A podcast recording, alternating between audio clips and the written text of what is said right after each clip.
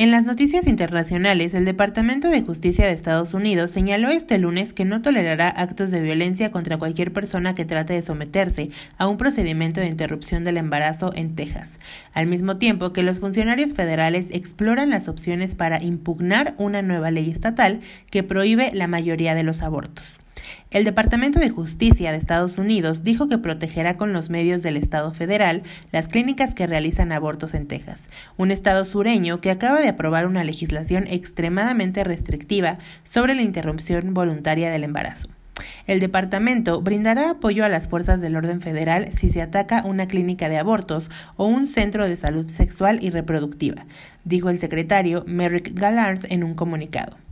Ya se han hecho contactos con fiscales y con las oficinas del FBI en Texas al respecto, señaló.